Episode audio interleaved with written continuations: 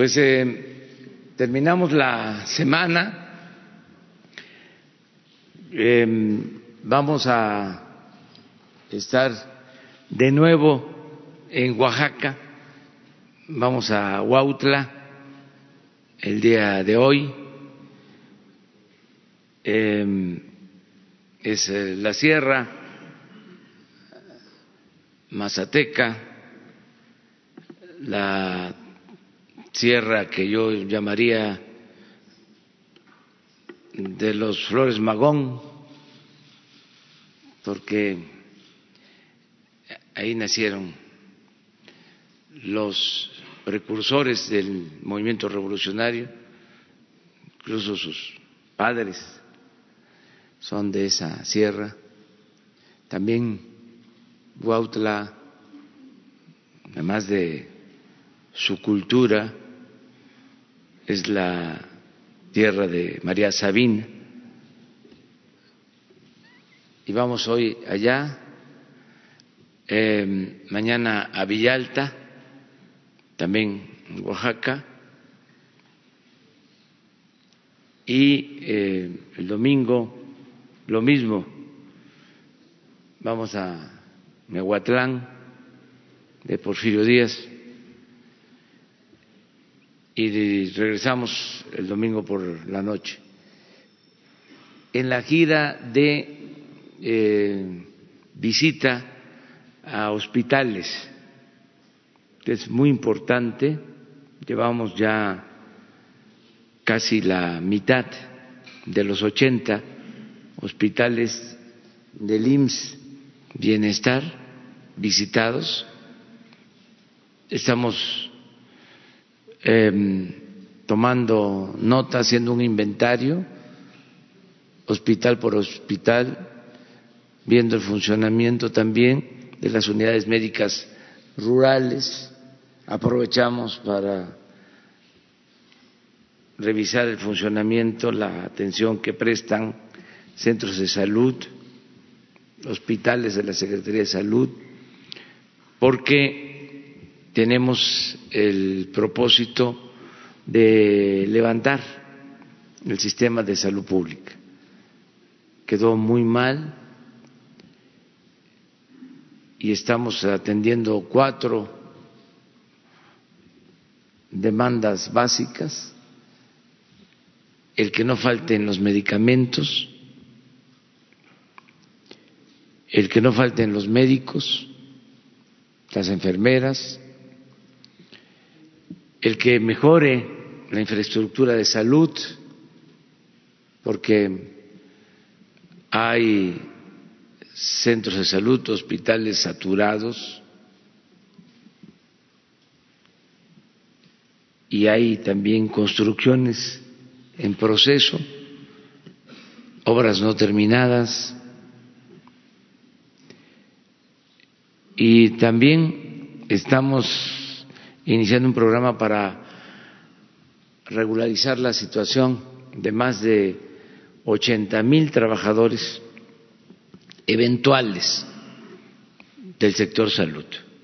Entonces ese es el propósito de estas giras. Yo espero terminar en el mes de octubre todo este recorrido.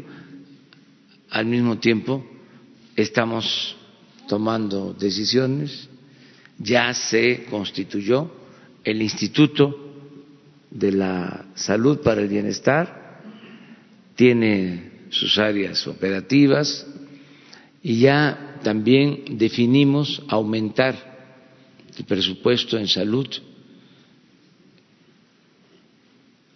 en un monto de 40 mil millones de pesos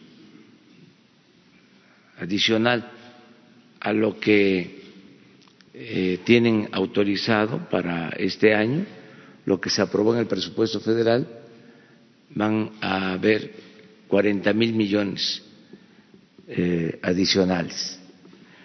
Entonces, ese es el motivo de esta gira em, y nos estamos también preparando, estoy escribiendo ya el informe para el día eh, primero de septiembre. Ya tengo hecho el primer borrador y se está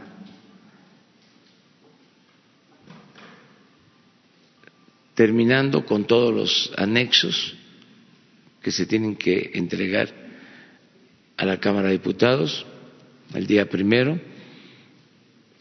Recordamos que eh, a las once de la mañana hacemos un informe aquí con ustedes y eh, por la tarde la secretaria de Gobernación, la licenciada Oscar Olga Sánchez Cordero, eh, entrega formalmente el documento.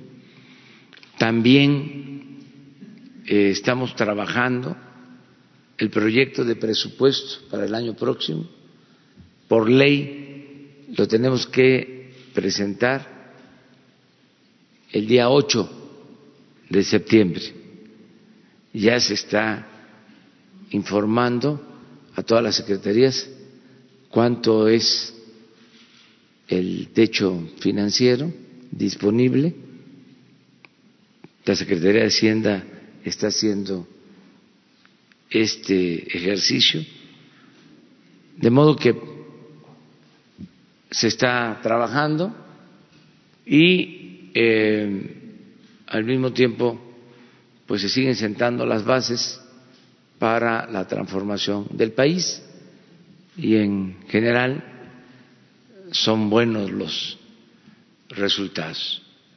Vamos bien en lo económico, vamos bien, requete bien en los programas de bienestar, la gente está contenta porque están llegando apoyos como nunca, estamos avanzando en garantizar la paz, la tranquilidad. Ha sido lo más difícil, lo más complejo, pero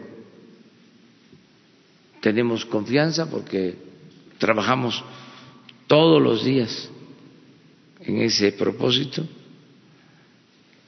y cuando se actúa con perseverancia, se logran los propósitos.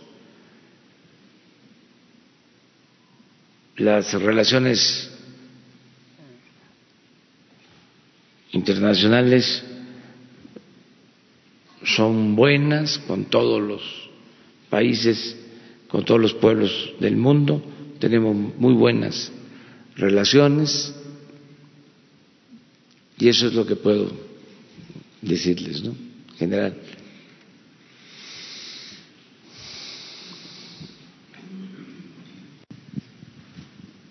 Buenos días, señor presidente. Carlos Montesinos de la Hoguera. Este, dos temas. Primero, eh, sobre el caso de Rosario Robles. Este, si tiene información sobre si ya se están investigando a las universidades que habrían estado implicadas en estos desvíos que realizó la exsecretaria. Este, y segundo, algún comentario sobre la información que se da a conocer ayer de que el juez que vinculó a proceso a Rosario Robles es sobrino de Dolores Padierna y René Bejarano. Y en un segundo tema, aquí en la Ciudad de México hay una controversia debido a que en la Plaza Oasis Coyoacán abrió un casino, este, siendo que está en la proximidad de una escuela, lo que va en contra de la normatividad. Este, la jefa de gobierno Claudia Sheinbaum ya dijo que ese casino no debía haber abierto, pero ya está operando. Y el alcalde Manuel Negrete dijo que se deslindó de las responsabilidades diciendo que los permisos para estos centros los da o el gobierno local o la Secretaría de Gobernación. Entonces, si sabría algo al respecto y si estaría considerando alguna revisión a la normatividad de, juegos y casinos que lleva la Secretaría de Gobernación. Muchas gracias. Sí, mire, lo primero tiene que ver con la investigación abierta de la Fiscalía General. Ellos van a decidir hasta dónde llegan. Es eh, una institución independiente, autónoma. No tengo más información al respecto. Acerca de lo del juez, lo mismo, pertenece al Poder Judicial, no tiene que ver con el Poder Ejecutivo. Y no quiero opinar porque no quiero este,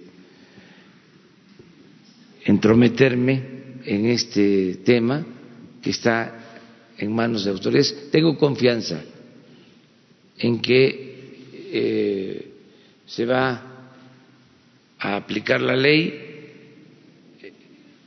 sin eh, consigna de perjudicar a nadie y buscando que en efecto se haga justicia.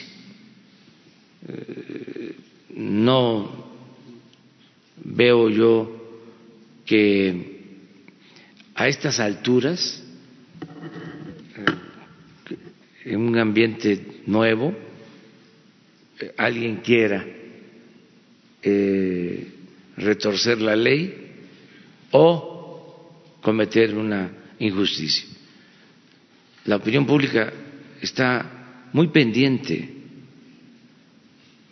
lo que antes se llamaba la fuerza de la opinión pública. Cuando se derrotó la última vez a Santana, casi no fueron las armas las que lo vencieron, fue la fuerza de la opinión pública. Ya no lo quería nadie y la gente quería el cambio. Estamos hablando de mediados de el siglo XIX. Lo mismo sucedió cuando la caída de Porfirio Díaz, en los últimos meses de 1911. Nada más fue una batalla, la de Ciudad Juárez, claro, muy importante, pero ya antes incluso de esa batalla eh, había movilizaciones en la Ciudad de México en contra del gobierno, ya no lo querían.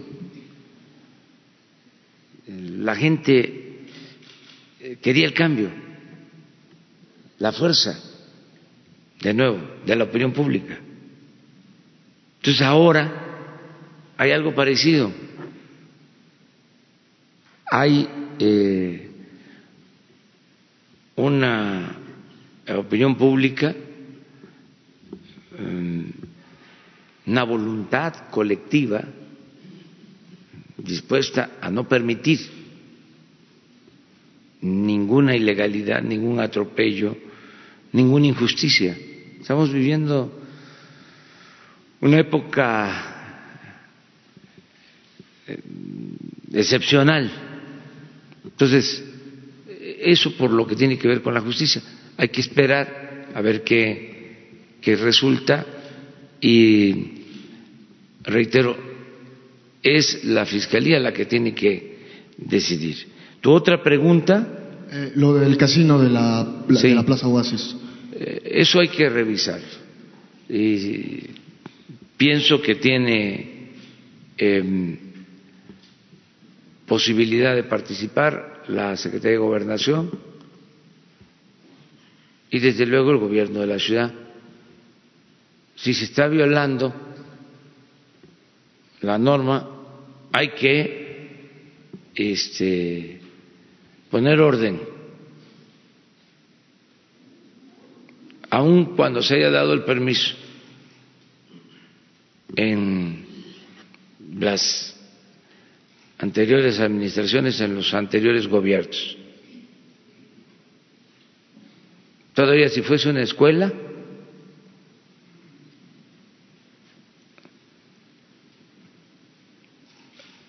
se podría considerar. Pero un casino, eh, no. No está eh, prohibido, pero sí hay una normatividad que hay que cumplir. Nosotros no vamos a estar otorgando permisos para casinos y para bares y para este como se dice coloquialmente ahora, antros. Eh, no queremos ni siquiera construir cárceles. Que queremos es hacer escuelas, centros de salud, hospitales,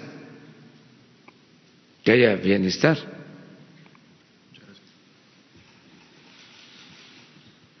Presidente, eh, buenos días. Ayer el Banco de México redujo sus tasas de interés. Eh, la pregunta es, ¿qué significa esto para su gobierno en medio de una crisis financiera mundial? ¿Esto le beneficia o cómo lee usted esta reducción? Gracias. Pues eh, demuestra que está bien la economía mexicana. Hay un entorno em, difícil o no favorable. Em, no me gusta, como era antes, echarle la culpa a factores externos, porque creo que em, lo más importante es lo que se logra en cuanto a consolidar la economía nacional, la economía en lo interno. De eso depende mucho. Mm, las crisis sí este, pueden eh, ser mundiales, puede haber problemas en todos lados, incluso efectos que, que perjudican a países, si hay una crisis en un país, puede tener repercusiones en otros, pero depende mucho de cómo esté cada país en lo económico.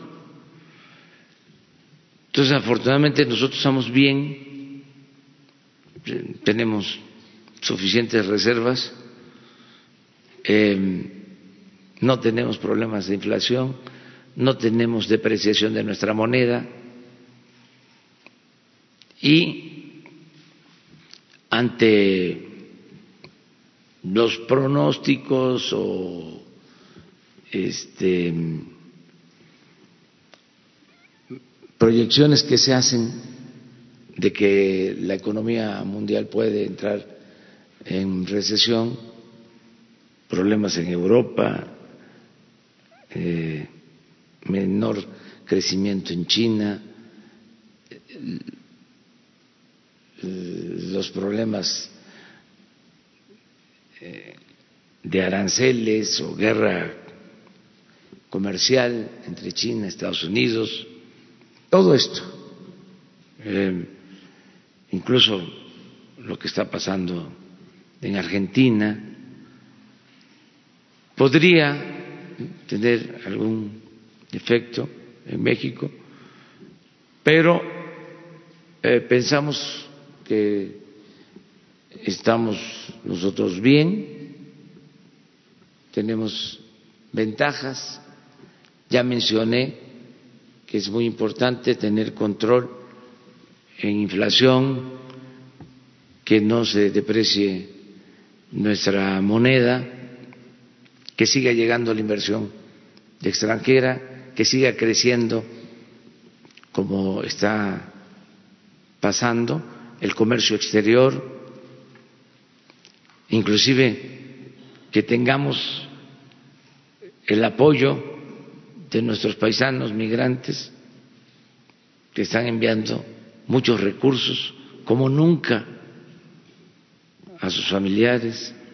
Pues todo eso mantiene bien la eh, economía. Y eh, en ese marco, el Banco de México, que es autónomo, decidió bajar la tasa de interés. Esto es importante porque de esta manera pues se estimula el crecimiento. Al bajar la tasa de interés eh, hay más estímulos para eh, invertir, para eh, apoyarse con crédito, es más rentable para la actividad productiva, tasas de interés más bajas. Y se puede hacer esto porque hay estabilidad. Si bajan las tasas y no hay confianza en la economía de México, se podrían generar desajustes. Pero bajaron las tasas, no pasó nada, al contrario, hasta se mejoró eh, el peso ayer, no sé cómo esté ahora, pero este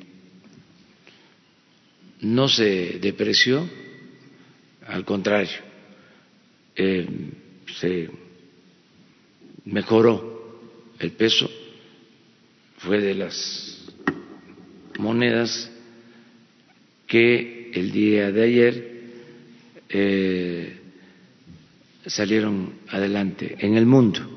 Entonces, creo que es buena la decisión, respeto la decisión del Banco de México, em, son autónomos, nosotros no nos metemos en esas eh, decisiones, eh, cada quien con lo que tiene eh, encomendado, cada quien con su función. La segunda pregunta, ¿nos podría adelantar un poco sobre el proyecto de presupuesto del próximo año? En San Lázaro se habla de que habrá un aumento en los egresos de 500 mil millones de pesos y que también van a desaparecer varios programas como el de Pueblos Mágicos, como el de Prospera, como el de las estancias infantiles. ¿Qué información nos puede adelantar, presidente? Gracias. Pues todavía estamos trabajando, pero ya está definida la política de desarrollo, ya se conocen cuáles son las prioridades, son tres las fundamentales el bienestar del pueblo. Esa es la primera. Lo que nunca había estado en la agenda, porque anteriormente eran las llamadas reformas estructurales. Entonces, lo primero es el bienestar del pueblo todo lo que podamos hacer para que la gente tenga apoyos y mejore su situación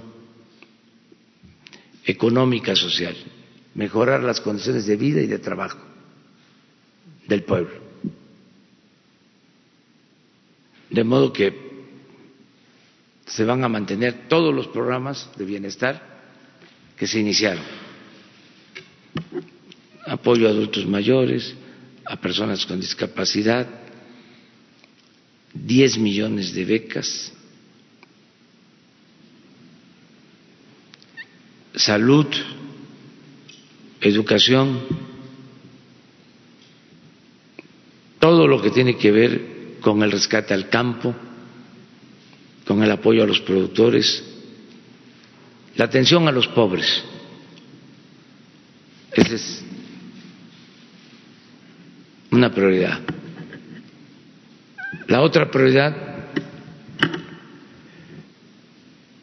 es el rescate de Pemex,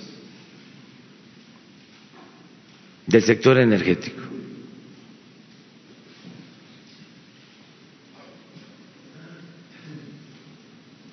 Vamos a seguir invirtiendo en Pemex y en la Comisión Federal de Electricidad.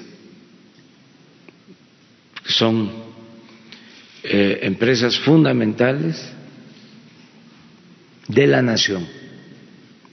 Había el propósito de desaparecerlas, de arruinarlas.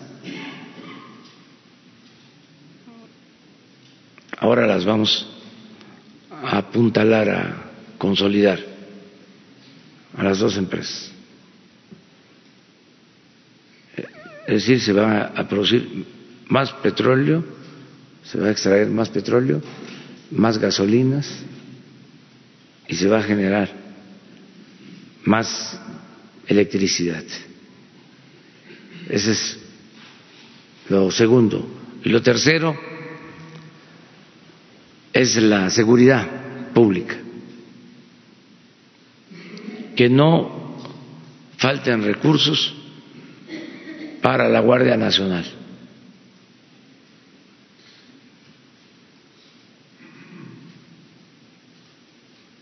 Y hay otras prioridades, pero estoy hablando de tres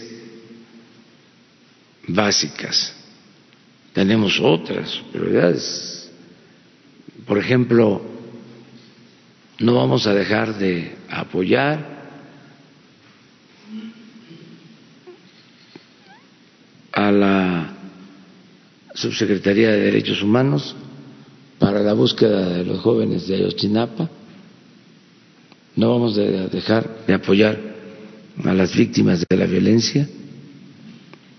Tenemos que resolver el problema lamentable y grave de los 26 mil cuerpos que no han sido identificados, que permanecen en y en sitios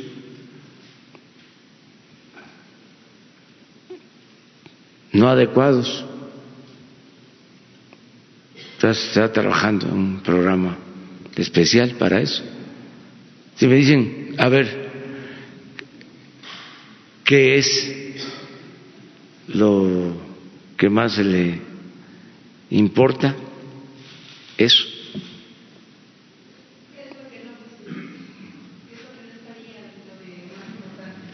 Los lujos en el gobierno.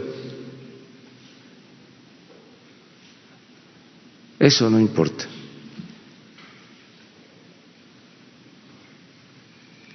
Que tengan los altos servidores públicos camionetas último modelo o aviones o helicópteros, eso ya se acabó. Ya este no es un, un asunto importante Ahora hasta en Japón están vendiendo un avión presidencial. Nada más que, con todo respeto, no es igual al avión presidencial que estamos vendiendo.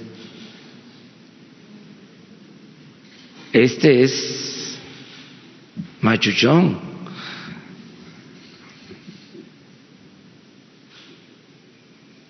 no lo tiene ni Trump, con todo respeto. ya estamos en eso. Nada más que este por las características de la convocatoria, la subasta, hay que em, ser eh, cauteloso, prudentes, eh, no se puede dar a conocer todavía este, todo el proceso, lo está eh, conduciendo la ONU, pero vamos muy bien.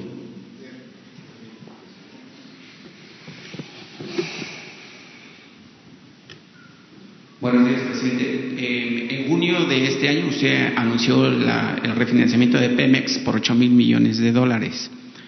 Eh, en ese sentido, presidente, quisiera saber si usted está informado de que en Pemex o el director le ha informado que el 25% del personal de la paraestatal es de procedencia extranjera y no tengo en contra nada de los extranjeros. Estas personas tienen altísimos sueldos y prestaciones. Y si usted está eh, empeñado en rescatar a una petrolera que la dejaron en huesos prácticamente, ¿qué va a hacer con ese personal?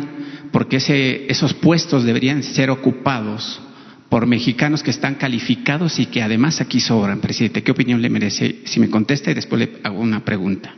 Siguiente. Bueno, este, no tengo esa información. No creo que eh, el 25% del personal de Pemex, porque estamos hablando de miles de trabajadores.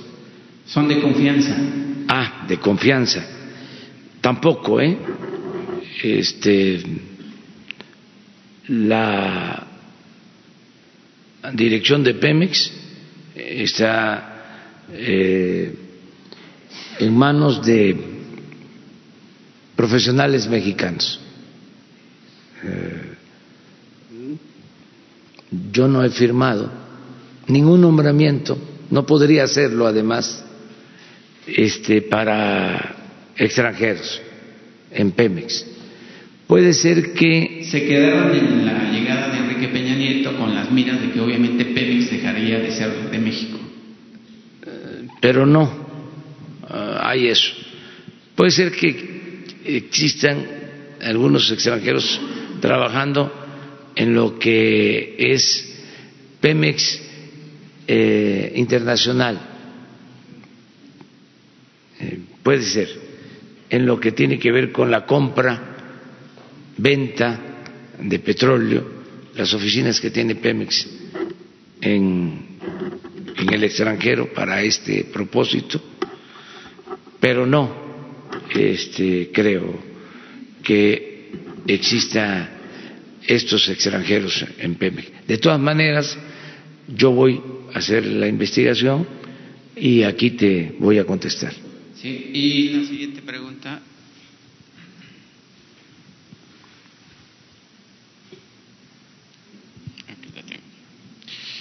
Eh, algunos sofistas eh, financieros en México se alegran cuando dicen que México pues, no, ya no es apto para invertir y tampoco que la economía mexicana crecerá. Pero bueno, esas son sus opiniones. En ese sentido, presidente, las calificadoras Brickledge, JP Morgan, RBS, UBS y Citigroup están entre los bancos y corredurías demandadas por inversores eh, en el Reino Unido. la demanda asciende a más de mil millones de libras esterlinas, es decir, mil doscientos cuarenta millones de dólares.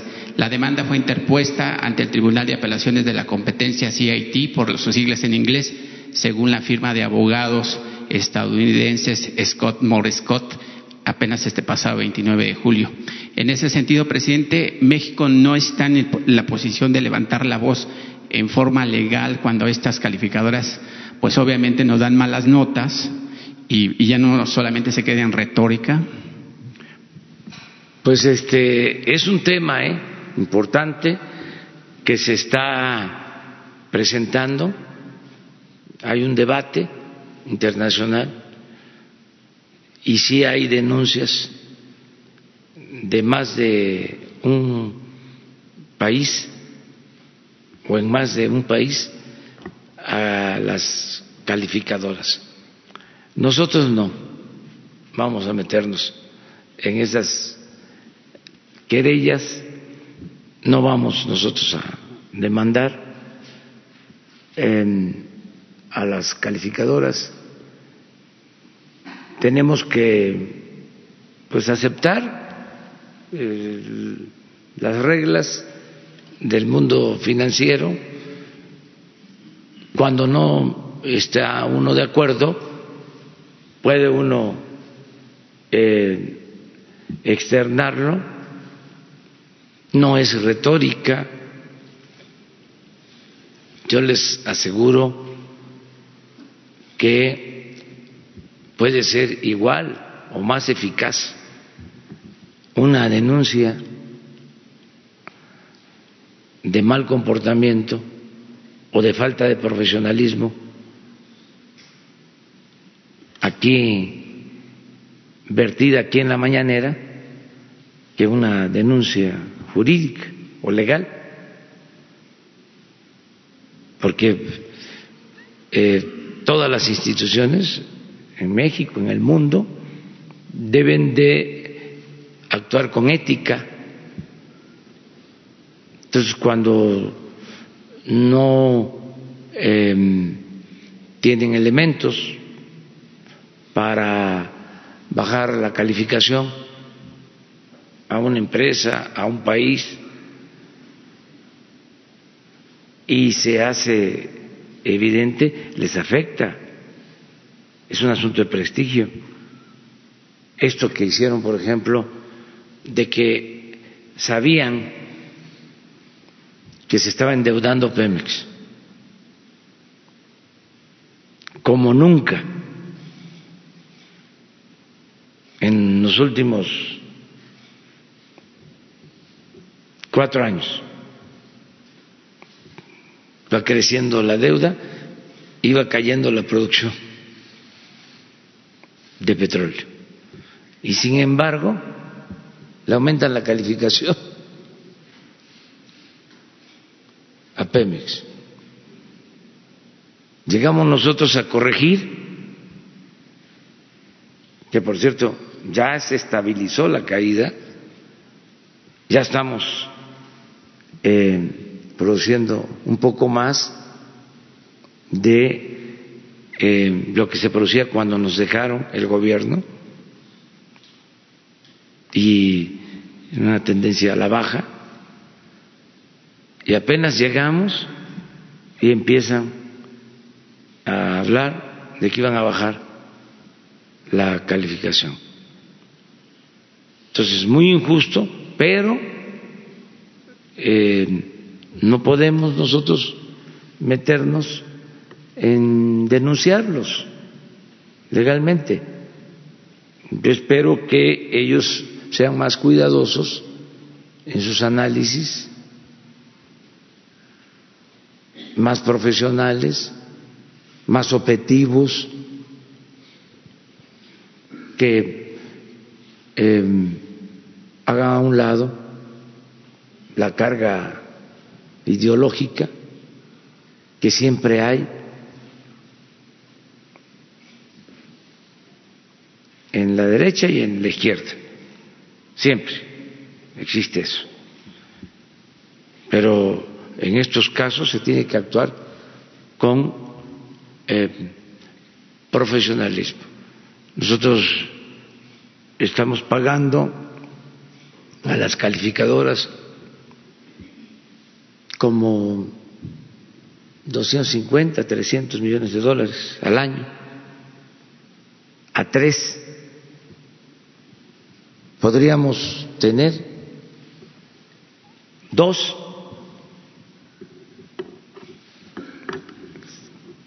Que es lo que se pide en eh, el mundo de las finanzas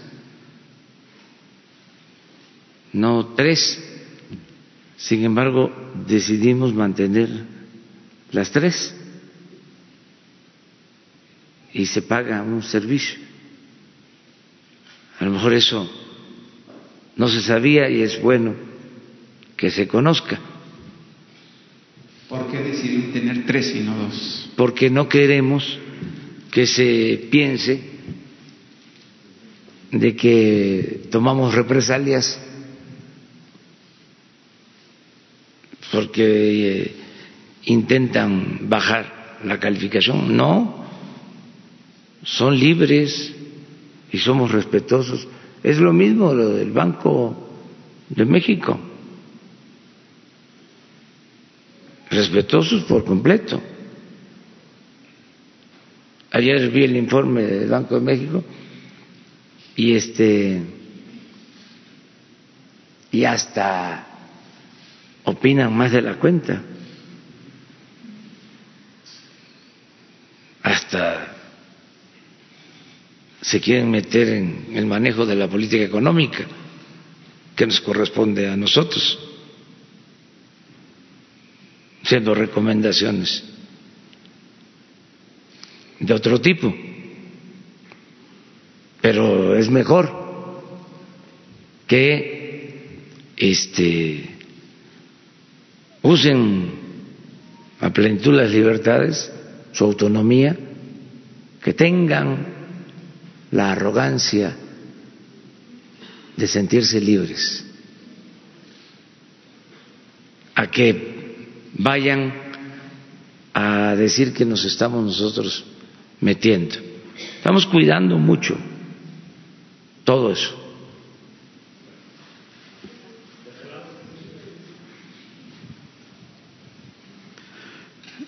Presidente Constitucional de los Estados Unidos Mexicanos, Carlos Pozos, reportero de la revista Petróleo y Energía. Muy buenos días. Mi primera pregunta. El líder de Morena en la Cámara de Diputados, Mario Delgado, propone recortar el superávit presupuestario del 2020 para aliviar la presión fiscal del 0.5% al 1.3%, lo que eh, daría una disminución de la deuda de la nación en relación al PIB. Esa es mi pregunta y ayer me quedó una, si en el próximo presupuesto se pudiera contemplar una partida para poder dignificar el salario de las maestras y los maestros mexicanos. Esa sería mi primera pregunta, señor presidente.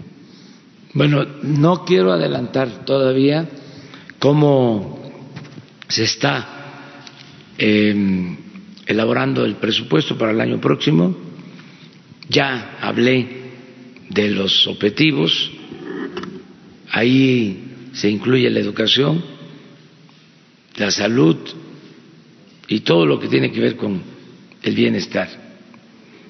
Acerca de la propuesta del dirigente de los legisladores, en este caso de los diputados, pues se escucha, se toma en cuenta, nada más que, pues eso le corresponde a la Secretaría de Hacienda y son muy buenos los encargados de Hacienda, es muy buen secretario de Hacienda Arturo Herrera, y ellos van a hacernos la propuesta y se va a entregar eh, a la Cámara de Diputados.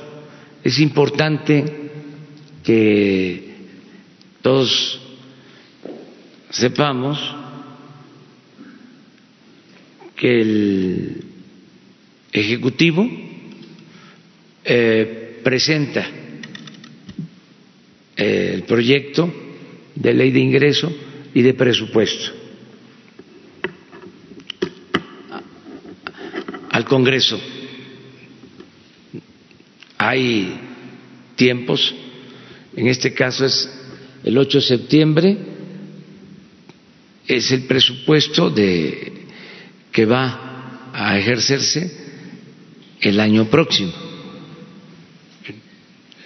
Presupuesto que estamos ejerciendo se autorizó en diciembre, cuando hay eh, años electorales eh, se tiene más tiempo para presentar, cuando es fin de un sexenio, para presentar el presupuesto.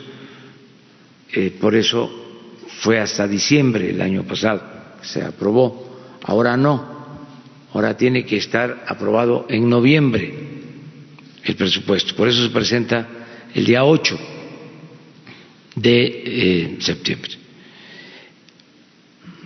Es el Ejecutivo el que presenta tanto la ley de ingresos como la del presupuesto. En el caso del presupuesto, eh, los eh, poderes autónomos, por ejemplo, el poder mm, judicial presenta su presupuesto al Ejecutivo, o mejor dicho, envía el presupuesto. Nosotros no lo podemos tocar. Y lo mismo el poder legislativo. Y lo que hacemos es que lo integramos y se manda al Congreso. En lo que tiene que ver con ley de ingresos, eh, actúan las dos cámaras, la Cámara de Diputados y la Cámara de Senadores. En lo que tiene que ver con presupuesto, es facultad exclusiva de la Cámara de Diputados la aprobación del presupuesto. Ese es el procedimiento. Entonces, nosotros definimos eh, los criterios de política económica eh, que acompañan a la ley de ingresos y al presupuesto, hace la presentación el secretario de Hacienda y ya queda en manos del legislativo. La Cámara de Diputados puede llevar a cabo cambios en la aprobación del presupuesto y ellos libremente tienen que decidir. Ese es el procedimiento. Entonces, escuchamos opiniones de todos, de especialistas, desde luego eh, gobernadores, presidentes municipales, inclusive hasta secretarios del Ejecutivo, pues quieren tener presupuesto suficiente. El asunto es de que el presupuesto tiene que elaborarse considerando cuántos ingresos se van a obtener, cuánto va a ingresar a la hacienda pública, porque no se puede gastar más de lo que ingresa. Y tenemos el compromiso también de no aumentar impuestos, de que no hay impuestos nuevos, de no aumentar en términos reales los precios de combustibles, de gas, de diésel, de energía eléctrica y tenemos el compromiso de no aumentar la deuda pública, de mantener eh, la deuda pública en los mismos eh, montos este año y el que viene. Eso sí se los puedo adelantar. No hay aumento de la deuda pública. Y vamos a procurar que no aumente la deuda pública, porque ha aumentado mucho términos cuantitativos. Vamos a recordarlo. Cuando terminó el presidente Fox, la deuda era de 1.7 billones. El presidente Calderón la dejó en 5.2 billones, más de 200 por ciento. Y el presidente Peña la dejó en 10 billones. Este año, nada más para pagar servicio de la deuda, se están destinando 600 mil millones de pesos. Entonces ya no se puede este, seguir aumentando la deuda. No se debe. Entonces, ¿cómo financiar el presupuesto si no aumenta la deuda? si no aumentan los impuestos? Cortando de tajo con la corrupción y con austeridad republicana. Esto mientras logramos que haya un mayor crecimiento económico, porque eso significa generar más riqueza y poder distribuir el ingreso, porque no se puede eh, repartir riqueza si no se produce. Tiene que haber riqueza para poder eh, distribuirse. Entonces, ese es nuestro planteamiento, que haya más crecimiento. Eh, estamos ahora logrando que eh, haya también crecimiento con bienestar, crecimiento con equidad, crecimiento con em, desarrollo social. En pocas palabras, que no solo sea crecimiento, que sea desarrollo. Porque progreso, crecimiento, progreso, sin justicia es retroceso. Es que se pueda generar más riqueza y que haya una distribución justa, equitativa del ingreso o de la riqueza. Presidente de México, segunda pregunta, eh, que me desmienta o me confirme si su administración está tomando 120 mil millones de pesos del Fondo de Estabilización de Ingresos del Presupuesto, el FEIP, para nivelar ingresos. El FEIP eh, tiene una base de 296 mil 313.7 millones de pesos y el FEIP se creó para compensar la caída internacional del precio del petróleo. No es un fondo contracíclico. ¿Me podría...? Eso lo está viendo Hacienda. Eh, hay un fondo del petróleo que no se va a utilizar. Porque cuando estaba la campaña de eh,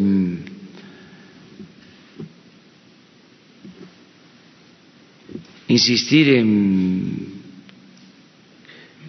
eh, bajar la calificación de Pemex, hubo hasta la propuesta de que se usara ese fondo para este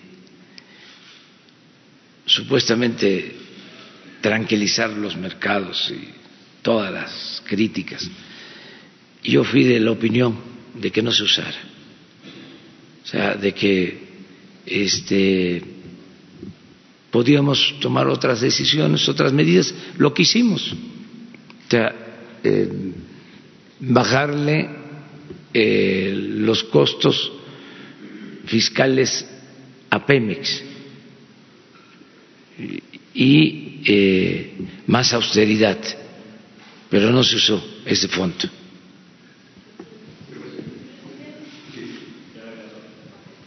Presidente, buenos días. Michel Zavala, del periódico Universal.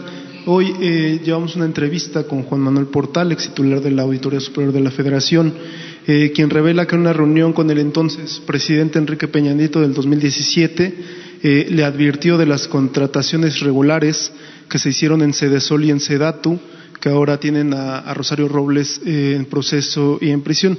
Eh, usted el fin de semana, eh, en sus recorridos por Durango, por Zacatecas y por Coahuila, repitió esta frase sobre que todos los negocios jugosos que se hacían al amparo del poder tienen el visto bueno o tenían el visto bueno del presidente. ¿Usted cree que con esta afirmación haya motivos suficientes para que al menos el expresidente Peña Nieto tenga que enfrentar la justicia? O al menos declarar ante un juez. Pues es la investigación que está llevando a cabo la Fiscalía General. Yo lo que eh, he venido sosteniendo, porque había mucha hipocresía, eh, se culpaba siempre a los de abajo y se decía que el presidente no estaba enterado, que lo engañaban,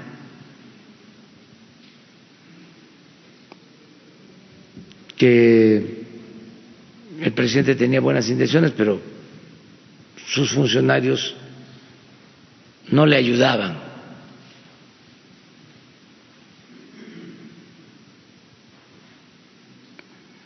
Lo cierto es que el presidente de México tiene toda la información. Enrique Peña sabía entonces estas situaciones. Todos los presidentes. Pero en este caso, digamos, de Rosario Robles y de los desvíos en la Sedato y Sol. Todos los presidentes saben lo que sucede. Además, es un sistema político presidencialista.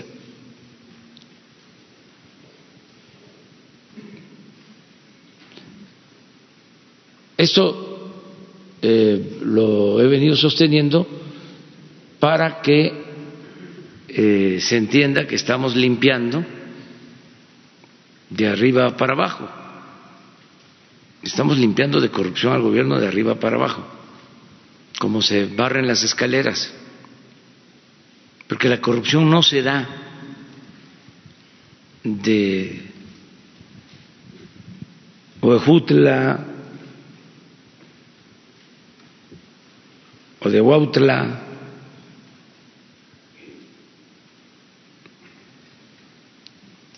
a, al Palacio, aquí donde estamos, o a la Ciudad de México. Es de aquí para abajo. Entonces, si arriba se actúa con honestidad, permea el ejemplo y ayuda a que no haya corrupción. Eso es lo que yo planteo.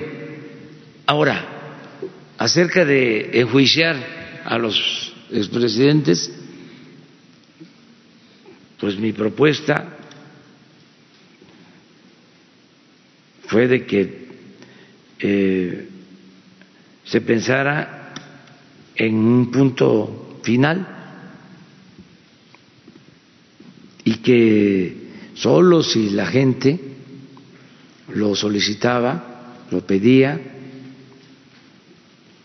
que se hiciera una consulta reformando el artículo 35 de la Constitución, que por cierto está en proceso de reforma,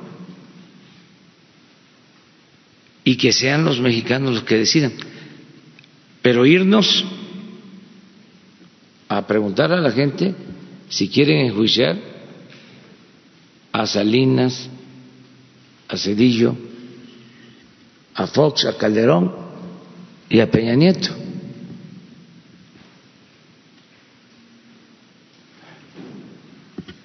Si se considera de que se debe de hacer esa consulta,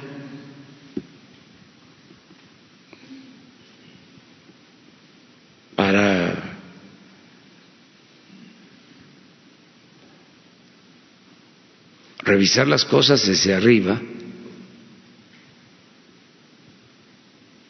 esto pues es fácil de que se exprese. Estábamos hablando hace un momento de la fuerza de la opinión pública, la gente está muy politizada.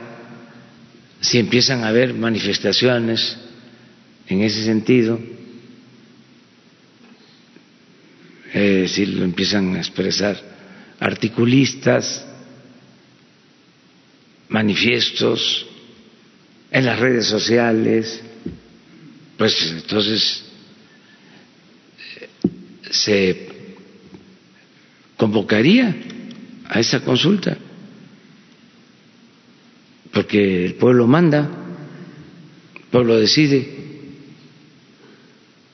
No sabemos también si resulten responsables, pero se trata de preguntarle a la gente si quieren que se abran los procesos y que la autoridad competente investigue.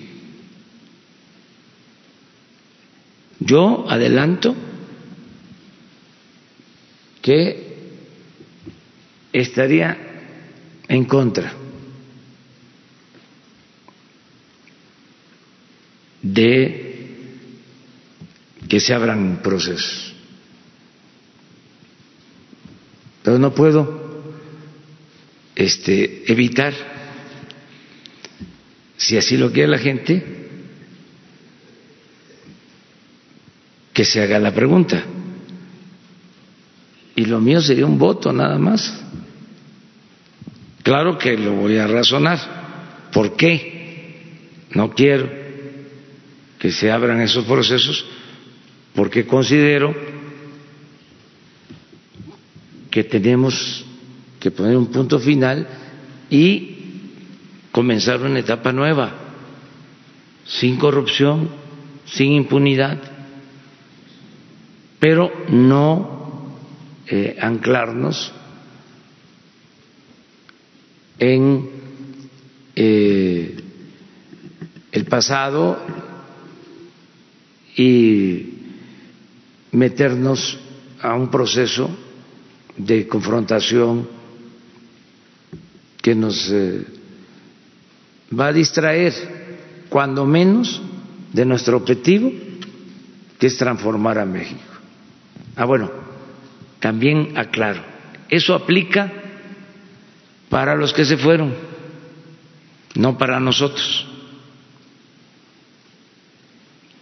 En el caso nuestro, estoy esperando que inicien de nuevo eh, los trabajos en el Senado, en la Cámara de Diputados, porque quiero que se apruebe eh, la desaparición del fuero al presidente. Porque vendría incluso aceptando de que se decida a favor que eh, pierda eh, el grupo, ahí me incluyo, que puedo perder, de que haya punto final. Y gane este eh, la gente que quiera este, que se abran los procesos. Yo respeto eh, a todos, o sea, soy muy respetuoso de eso. Bueno, al ganar, de todas maneras se tendría que ver si se puede llevar a cabo el juicio legal,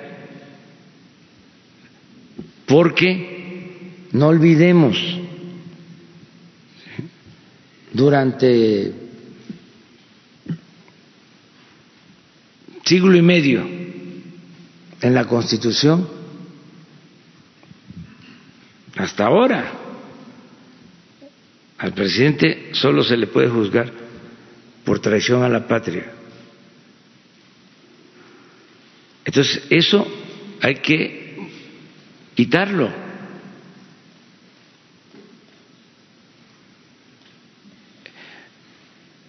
Hay que eh, terminar con ese fuero para que se pueda juzgar al presidente como a cualquier otro ciudadano y que se pueda juzgar al presidente en funciones. Miren, una vez cuando em, se dio el cambio de Porfirio Díaz por Manuel González, la única vez que Porfirio este, compartió el poder, porque había llegado con la bandera de la no reelección, se le termina el periodo y era de cuatro años, y ni modo que se iba a reelegir.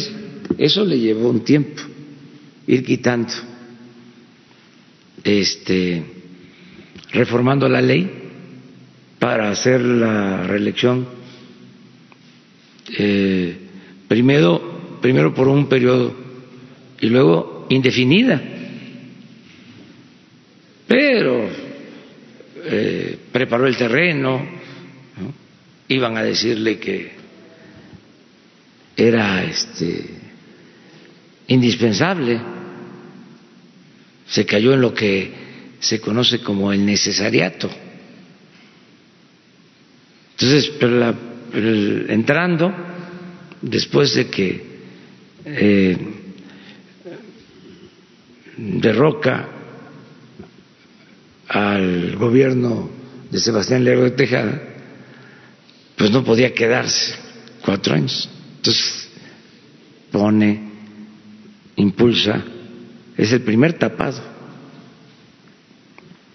porque habían otros y al final él decide y destapa a Manuel González, su compadre.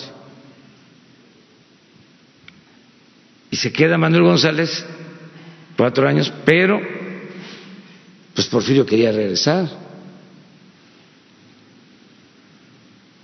Y Manuel González estaba queriendo quedarse. Entonces se generaron movimientos de todo tipo, protestas, acusando a Manuel González. Se hablaba de que el que movía todo eso era Porfirio. Hay una anécdota muy buena, porque Manuel González quiso cambiar la moneda por níquel. Y hubo protestas y represión y todo. Ya cuando estaba muy desgastado, fue a verlo Porfirio, vino a verlo aquí al palacio. Y le dijo, compadre, yo no tengo nada que ver ¿eh? con lo que está pasando y dicen que Manuel González, que era, le faltaba un brazo, como Obregón, empezó a jalar los cajones de atrás del escritorio. ¿Qué haces, compadre? Ando buscando al, al tonto que te lo crea. eh, pero sale y de todas maneras, de todas maneras, se desata una campaña en contra de Manuel González acusándolo de corrupción. Y lo llevan a juicio a la Cámara de Diputados. Y le abren un expediente al expresidente. Porque había oposición hasta que tiene que declarar de que estaba a favor del regreso de Porfirio. Y eh, es sometido y el principio por el que habían luchado de la no reelección lo hacen a un lado. Entonces, cuando ya está domado Manuel González, en el Congreso resuelven que no podía juzgarse al presidente porque la Constitución establecía, la de 1857, que el presidente solo podía ser juzgado por traición a la patria. Ese es el único antecedente que existe de juicio a un expresidente. Entonces, todo eso se tiene que tomar en cuenta, todo eso. Y eh, que sean las autoridades, primero el pueblo, en la consulta, y luego las autoridades las que tienen que eh, decidir si existe materia, si hay elementos. Ahora, lo mejor de todo es prevenir. Sí es importante castigar, pero lo mejor de todo es evitar que abusos de poder, actos de corrupción se cometan en el futuro. Por eso pienso que lo mejor es la condena al régimen.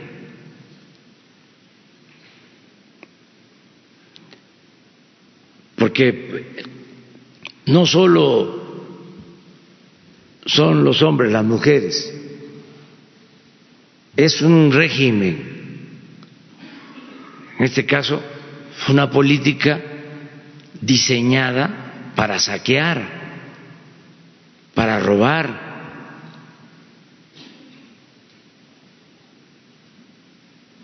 Un, un estilo, una forma de gobierno en donde no importaba el pueblo en donde incluso en la mentalidad de muchos lo fundamental era lo material,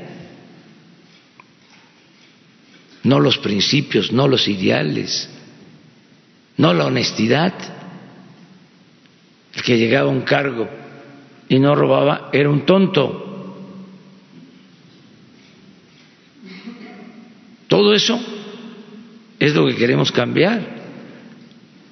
Y se puede, sin eh, escándalos, sin circo, sin chivos expiatorios, sin estar eh, tratando de ganar popularidad con esas medidas.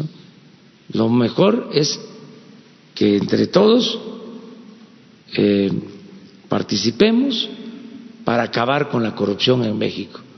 Eso va a ser extraordinario, el que podamos decir cero corrupción, cero impunidad entre todos.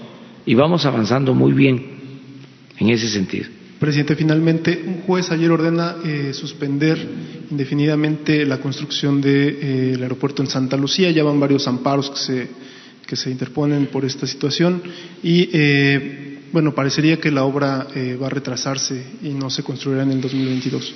Ya lo estamos viendo. la verdad es un sabotaje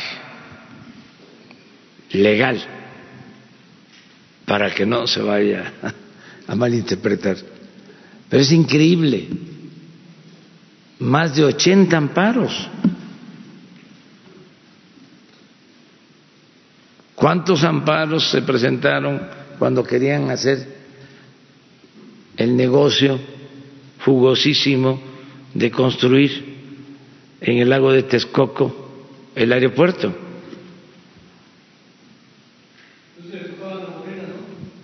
¿Mande? tocaba Morena presentarlos en aquella época. Pero no procedía. O sea, no creo que hayan presentado este, en amparos. No, no había ese ánimo. Ahora se puso de moda. Ya es como deporte nacional el este, presentar amparos en contra de todas las obras que estamos haciendo. Yo espero que esto se resuelva pronto. Estamos pidiendo al Poder Judicial pues que de conformidad con la ley resuelva porque son tácticas dilatorias, chicanadas,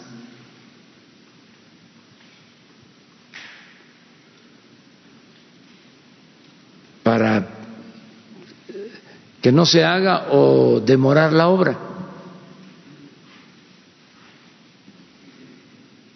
Entonces yo espero que esto se resuelva pronto eh, y un llamado también ya a los que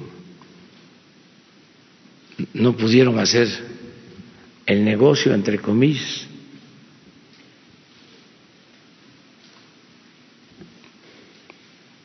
que este le bajen, ¿cómo es que se dice ahora? Una rayita, cuando menos, están muy alterados. Dinero no es la vida. Dinero es el papá o la mamá del diablo.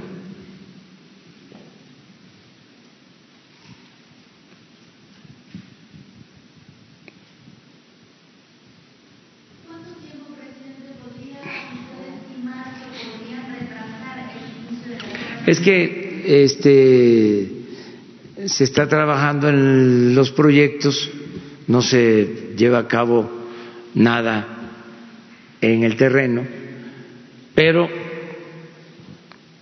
pues este en gabinete se está em, haciendo planeación. Sí, pero... ¿Cuánto podría retrasarlo, presidente? Nada, nada. Porque si no, mañana va a aparecer este eh, reconoce AMLO que este eh, se va a retrasar seis meses el aeropuerto. No, es más, ni siquiera lo debería de formular de esa manera. Este, mi respuesta. Eh, podría decir, vamos a tener un mes antes de lo previsto terminado eh, el aeropuerto de Santa Lucía. No, no, no, no, no, no, no, no, no, no, no. Miren, eh, estamos avanzando. Es que no trabajamos ocho horas diarias, trabajamos dieciséis horas diarias y sábado y domingo. Se fracturó el tobillo el secretario de la Defensa. Y voy a tener que ordenarle por escrito que este se sí que se quede reposando pero no quiere y así están este, trabajando todos entonces es eh, hacer en seis años doce.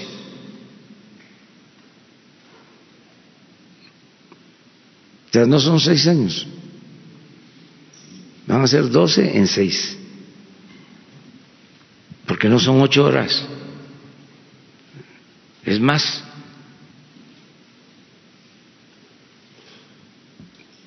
Entonces, vamos a terminar el aeropuerto.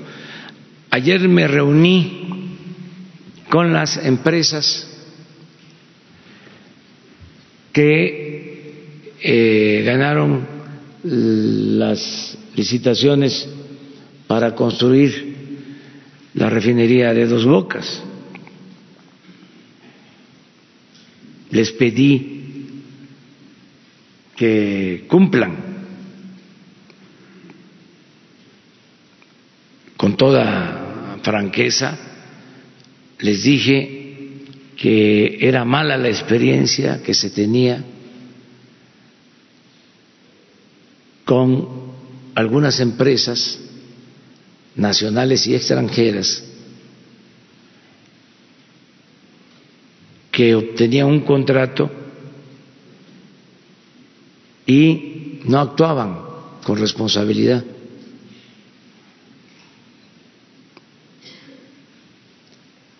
que nosotros no pedíamos sobornos y que no había corrupción y que le pedíamos a ellos que actuaran con ética y con responsabilidad. Nada de que se retrasa la obra, nada de que se estimó en ocho mil millones de dólares y va a costar dieciséis mil. Les puse el ejemplo del tren Toluca, Ciudad de México. Estimaron treinta mil y va a costar noventa mil. Y miren cuánto tiempo para terminarlo. Y les puse el ejemplo de Odebrecht, de cómo una empresa puede acabar con un gobierno. Odebrecht tiene en la cárcel a presidentes y enjuiciados a muchos servidores públicos. Una empresa por sobornos, por corrupción. De eso hablé ayer con las empresas, al mismo tiempo que les di la seguridad de que nosotros no les íbamos a quedar mal, que no iban a cobrar cada seis meses, cada año, sino que conforme fueran avanzando íbamos a establecer un mecanismo administrativo para que no les faltaran los recursos. Y estoy hablando mucho de que deben haber negocios y que debe de haber utilidad, pero razonable, como pasa en cualquier país del mundo, que las empresas tienen una utilidad. Esto es legal y es legítimo. Lo que pasa es que con la corrupción que imperaba en México, pues no era esa utilidad lo que buscaban, era el robo, el atraco por completo. El influyentismo llevaba a excesos, a corrupción. Entonces, hablamos de esto, pero viendo lo de la refinería con lo de Santa María, Santa Lucía, perdón, este, fíjense, llevamos ocho meses en el gobierno, estamos por cumplir nueve meses, y ya se está trabajando en dos bocas. Nueve meses. ¿Por qué? Por lo mismo, porque estamos dedicados de tiempo completo. Rocío Nale, que es la encargada de la rehabilitación de las refinerías, y de la construcción de la nueva refinería está ya. Está en la obra. Ya las oficinas de la Secretaría de Energía están en Villahermosa. Y si ustedes van a, a Dos Bocas, se está trabajando y en muy poco tiempo se tiene ya la preparación del terreno. Hay dragas haciendo el relleno, ya hay actividad. Estas empresas ya se están eh, trasladando a Dos Bocas, Eh, eso eh, lo estamos haciendo también con el tren Maya, ya se licitó eh, el estudio para la ingeniería básica, se otorgó a una empresa, también a, esa empresa, este, con esa empresa pues voy a hablar, claro que es apenas para el estudio de ingeniería básica, pero luego lo mismo con todas y yo voy a estar pendiente como supervisor de obra. Cada vez que pueda voy a estar allá, en las obras. Si nos cumplen, le vamos a hacer gran reconocimiento a las empresas, nacionales y extranjeras. Si no cumplen, entonces pues vamos a decir la verdad. Y se va a escuchar en todo el mundo. Esa es la ventaja de no hacer componendas, de ser libre, de que el trato sea legal de que no haya dinero de por medio, de que no haya sobornos. Cuando una empresa soborna a una autoridad, la autoridad ya no puede decir nada. Le tapan la boca al funcionario. Entonces, yo espero que sigamos así y que se cumplan las obras o que se realicen las obras en tiempo, en forma, y Santa Lucía va. O sea, es eh, molesto, si acaso, ¿no? tampoco mucho, porque no vayan a pensar que me este me mortifican o me molestan. No, ya llevo muchos años en esto. No tengo la piel tan delgadita. Entonces, este, imagínate, imagínense cuántas cosas han dicho de mí. Entonces, no pasa nada. Y además, cuando uno lucha por una causa justa, resiste uno, no sucede nada, absolutamente.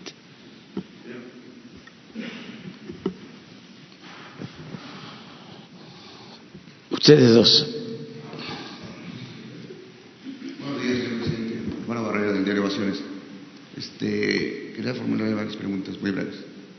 Eh, ayer se vivió aquí un, ambiente de, de, fiesta por el se empezó a pagar la deuda este, histórica a los deportistas y se les entregó ya recursos o se les va a entregar recursos de la venta de vía subasta de la mansión de, del empresario mexicano chino Sally Llegón. Yo le quisiera preguntar qué información tiene usted del saqueo que se hizo a esa mansión. Se llevaron lingotes de oro, se llevaron jarrones, se llevaron pinturas, diamantes Tiffany. ¿Quién se los llevó? ¿Qué información tiene usted? Pero sobre todo, eh, las naves industriales que están en el Estado de México se subastaron, se licitaron. ¿Qué empresa farmacéutica eh, las ganó, se las quedó? Eh, para ver si no hay políticos ¿no? atrás de eso. Esa es la primera. La segunda, ahora que usted habla de que ya se están entregando todos los programas sociales y se está entregando de manera directa el recurso, eh, los empresarios están pidiendo que se pongan candados eh, en las tarjetas, que sean vales, que, que exista un mecanismo para que eh, parte del dinero pueda entrar a la economía formal y se recupere el IVA y se reactive a su vez la economía y no se vaya el dinero al, al comercio formal. ¿Estaría usted dispuesto eh, a que haya candados siempre y cuando sea para recuperar el IVA? Y la tercera es nada más, este, aunado a lo que dijo Carlos, eh, nosotros en Naciones publicamos el pasado martes, Alberto Montoya en su columna, lo de la relación familiar de, del juez y Dolores Padierna. Nada más una precisión. Usted se, se pronunciaría porque se excuse el juez sin entrar más allá al tema y a la confianza. Nada más que se excusara para evitar lo del posible este, conflicto de intereses. Gracias, señor presidente. Mejor no me meto en eso. ¿Ustedes qué opinan? A ver, ¿me meto? Sí, ¿no? Claro que sí. No, eso no. De veras, eh, tenemos que ir eh, consolidando este sistema de impartición de justicia a partir de la autonomía. Es que es muy importante que ya no se meta el presidente. Puedo opinar de otras cosas, solo que sea una cuestión muy grave, muy grave, muy grave. Por ejemplo, esto de los abusos en cuanto a amparos o cuando se trata de amparos a este, personas que han cometido delitos, bueno, de sangre. Entonces, a lo mejor, y hasta eso, ni debería yo meterme tanto, pero eh, cuidar el que eh, haya autonomía, que haya independencia real, equilibrio y eh, independencia de poderes, ¿sí? que es importante.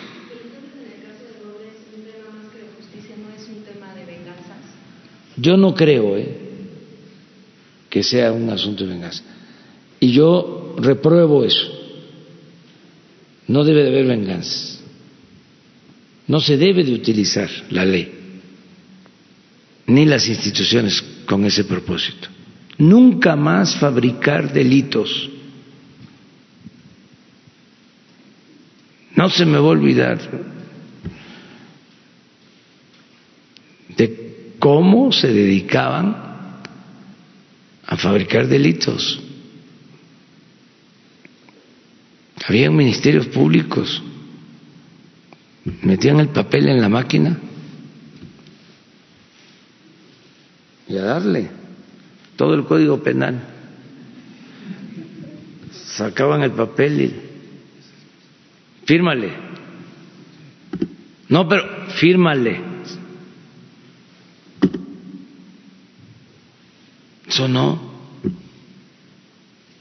Nunca más fabricar delito a nadie. Eso que hicieron con los maestros, para someterlos, para que se impusiera la mal llamada reforma educativa, acusándolos de lavado de dinero a los maestros. Una vergüenza eso. Entonces, hasta ahí. Pero, pues no juzgar, no, no meternos a más y dejarle también a la gente. Hablábamos de la opinión pública. La gente tiene un instinto certero, sabe que cuando es justicia o cuando es venganza. Entonces, eso es lo que puedo contestar. Pero decías otra, hablabas. La de el saqueo a la residencia Seychelles. Ya se aclaró hasta donde eh, nos corresponde que una parte de ese dinero eh, fue a la Secretaría de Salud, otra parte a la Procuraduría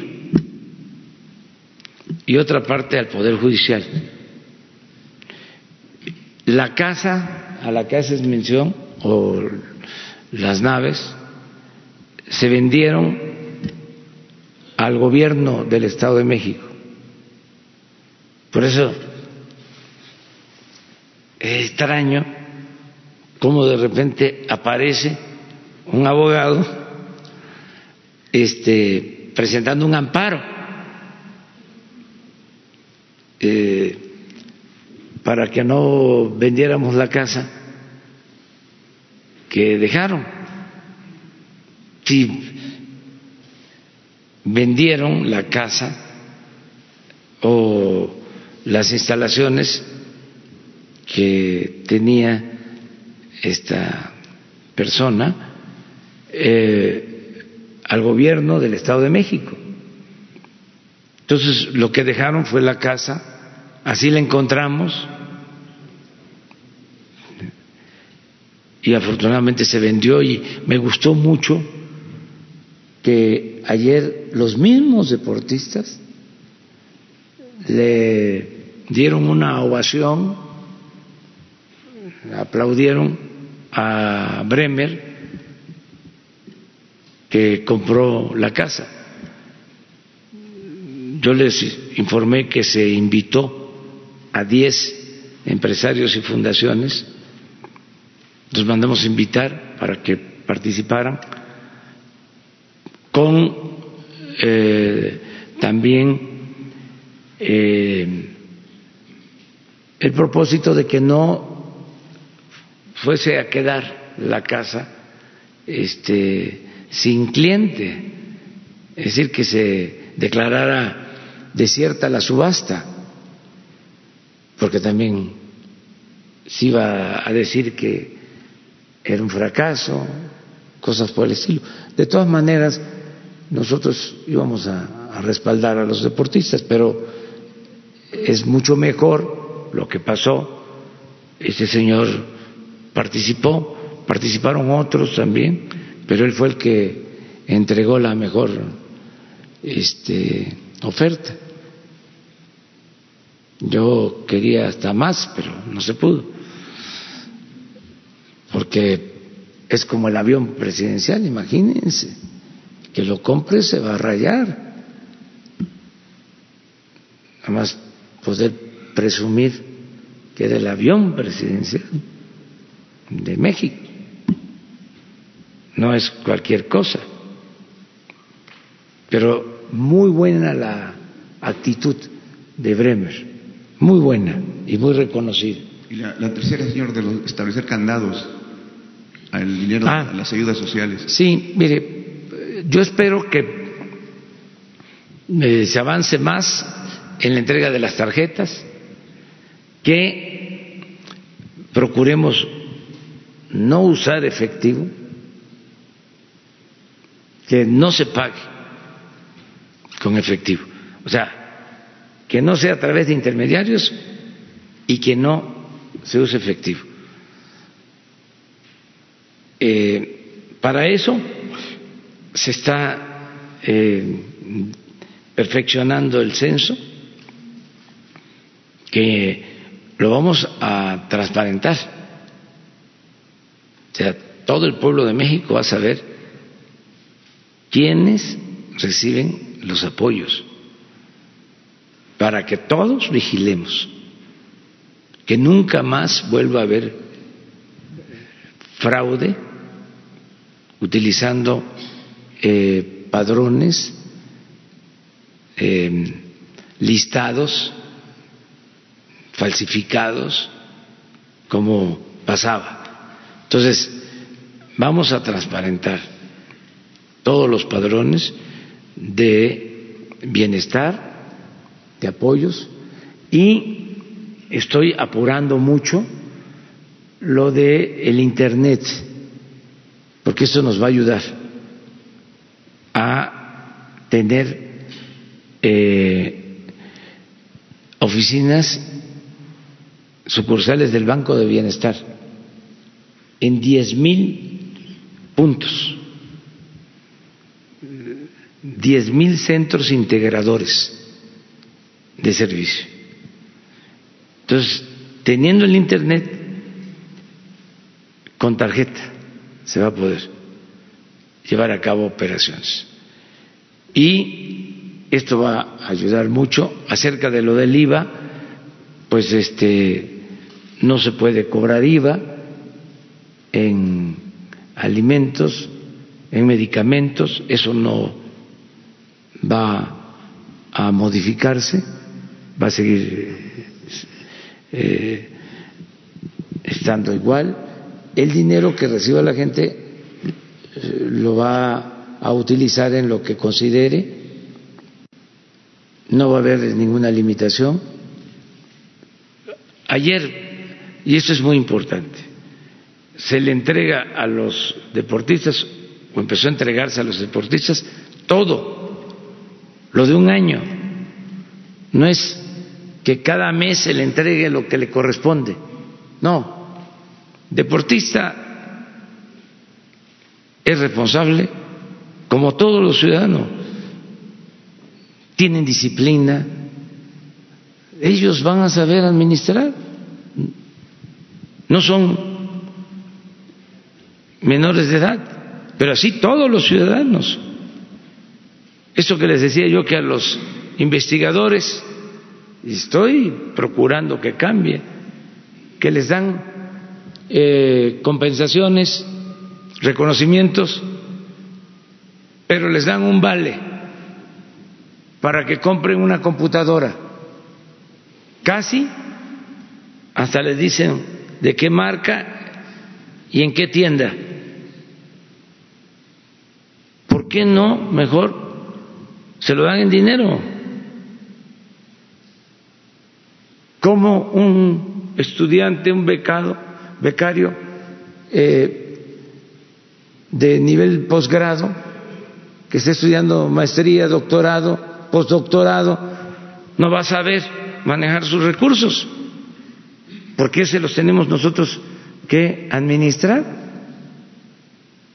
porque ese regateo. Lo mismo en el caso de muchas eh, compensaciones o prestaciones ¿Por qué no va al salario? Lo que tiene que ver con uniformes, lo que tiene que ver con despensas, que no eso se suma y se le entrega al trabajador. ¿Por qué el gobierno va a comprar mil, dos mil millones de pesos en despensas? y luego distribuirla En el caso, por ejemplo, de la ropa, hay la mala experiencia de que hasta los líderes sindicales participan y hacen la solicitud de ropa para los trabajadores a la medida, pero no es que sean las tallas adecuadas, sino que queremos que el pantalón lleve una raya así, porque ya tienen al proveedor, al que va a hacer el pantalón como lo están pidiendo. Entonces todo eso eh, para evitar corrupción, si le toca ropa al trabajador, ¿cuánto es el estimado? Se le entrega. Se incorpora al salario. Ahí viene eh, un asunto que plantea Hacienda de que si es mayor el salario, se aumenta por las prestaciones, tienen que pagar más impuestos. Pero eso hay que pensarlo, pues, no descartar esa posibilidad eh, y explorarlo. Y esto yo creo que lo verían bien los trabajadores que no les administren sus fondos, sino que cada persona responsablemente sea la encargada de manejar su dinero. Presidente, buenos días. Alberto Betancourt de Radio UNAM. Eh, quisiera hacerle dos preguntas sobre la relación México-Estados Unidos y quisiera enmarcarlas en el marco del reciente aniversario del natalicio de Henry David Thoreau, un escritor y naturalista estadounidense que fue a la cárcel por negarse a pagar impuestos para la guerra contra México. Él es el autor de un texto muy célebre, muy importante para la historia binacional, la desobediencia civil, en donde plantea pues la resistencia pacífica que también ha sido utilizada en nuestro país. La primera pregunta que quiero hacerle es en relación a la tragedia ocurrida en El Paso, Texas. La ciudad de El Paso, Texas tiene casi un 85% de población mexicana o de origen mexicano y yo creo que es una ciudad emblemática de la buena convivencia entre los mexicanos y los estadounidenses. Lo que ocurrió es una tragedia que tiene consternado al mundo entero y creo yo que es muy importante que la sociedad y el gobierno mexicano hagamos un buen análisis de lo que hizo posible que ocurriera algo así para que no vuelva a ocurrir. Y yo pienso que uno de los ingredientes que formaron parte de esa tragedia, sin lugar a dudas, es la conformación de un discurso de odio, de un discurso de racismo, de denostación de los mexicanos, de construcción permanente de estereotipo del migrante como una persona peligrosa. Y en ese contexto yo quería preguntarle, en el, en el entendido de que estoy hablando de un amplio rango de funcionarios estadounidenses, desde el presidente Donald Trump hasta el más humilde funcionario de la Administración Pública de los Estados Unidos, si no considera usted que sería importante mandar un mensaje de solidaridad, de solidaridad con todos aquellos que están luchando contra el racismo, la xenofobia y el supremacismo en los Estados Unidos. Sí, lo he hecho ya. Acabo de hacer antier en Oaxaca y me he estado pronunciando en ese sentido contra crímenes de odio, en contra del racismo, de la xenofobia. Esto es reprobable, abominable, desde luego que no eh, podemos permitirlo, aceptarlo, incluso la Secretaría de Relaciones Exteriores, en coordinación con la Fiscalía, se está, están pidiendo este, participar en el juicio para castigar al responsable de estos hechos criminales. Y el propósito no solo es el castigo a la persona, sino que no se toleren hechos de esta naturaleza. Entonces he hablado que eh, se explore, he dado instrucciones hasta la posibilidad de solicitar la extradición de esta persona. Eh, nuestra constitución no permite la pena de muerte. Nosotros, por convicción, no queremos que haya pena de muerte. No existe tampoco la cadena perpetua, pero sí, por tratarse de un crimen como eh, el que se llevó a cabo con premeditación, con todos los agravantes, eh, son muchos años de cárcel en México. Eh, se pueden acumular muchos años de cárcel, más de 50 años de cárcel. Entonces, no descartamos, estamos muy pendientes de lo que van a hacer en Estados Unidos y eh, vamos a, a que no quede eh, impune y que sea eh, ejemplar el castigo.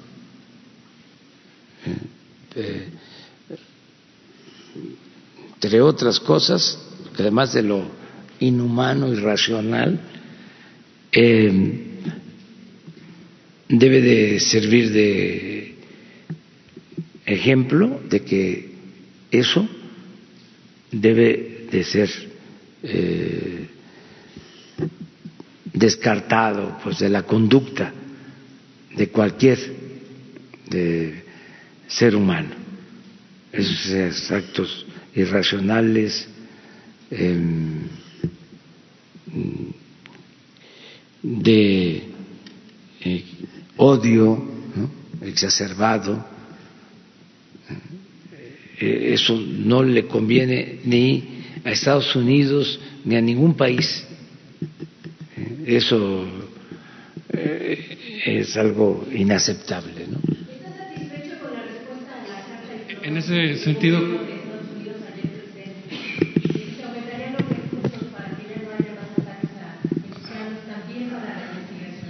falta todavía y no queremos em, este, adelantar nada, estamos siendo muy respetuosos. Primero, de las leyes de Estados Unidos. Queremos ver cómo se aplica la ley en este caso. Vamos a darle seguimiento a este proceso. Presidente, ¿se Y lo eh, internacional y los acuerdos que tenemos firmados de extradición. Sí eh, podemos eh, nosotros, si nos los permite la ley, solicitar la extradición. Pero no lo vamos a dejar eh, de hacer. nosotros vamos a a estar atento. Le vamos a dar seguimiento a este caso. Presidente, si entendí bien, entonces sí está usted de acuerdo en la importancia que tiene el solicitar que no se siga promoviendo el estereotipo del migrante como una persona peligrosa. Sí, desde luego, y que este el que siembra eh, vientos eh, cosecha tempestades. El que este, promueve este tipo de campañas, de acciones, eh, ocasiona el que se den estas cosas. No son del todo nuevo también. Siempre ha habido discriminación, racismo.